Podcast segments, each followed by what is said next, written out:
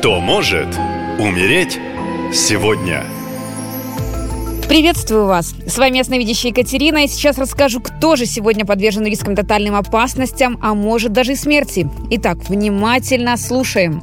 Эта среда может стать очень прибыльной, ведь 30 число несет в себе энергии материального благополучия и плодородия. Но если вы в погоне за финансовыми выгодами теряете голову, начинается некое нездоровое стремление к власти и контролю, и духовные ценности уходят на второй план, проявляется явная зацикленность на деньгах, то такая одержимость опасна тем, что финансы придут, но придется их потратить на внезапно появившиеся хлопоты и проблемы со здоровьем.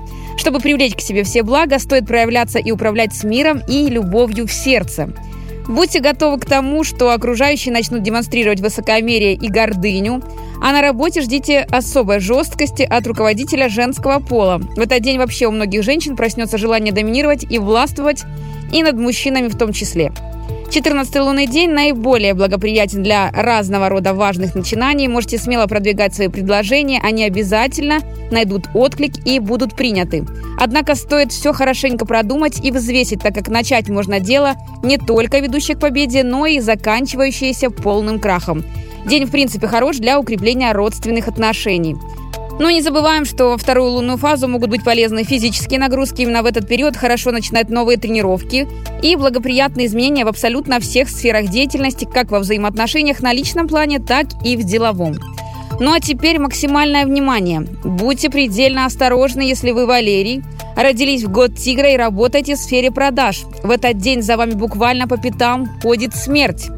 По несчастливому стечению обстоятельств на работе или дома на вас обрушится огромное стекло, изранив мелкими осколками все тело. И вы умрете от потери крови.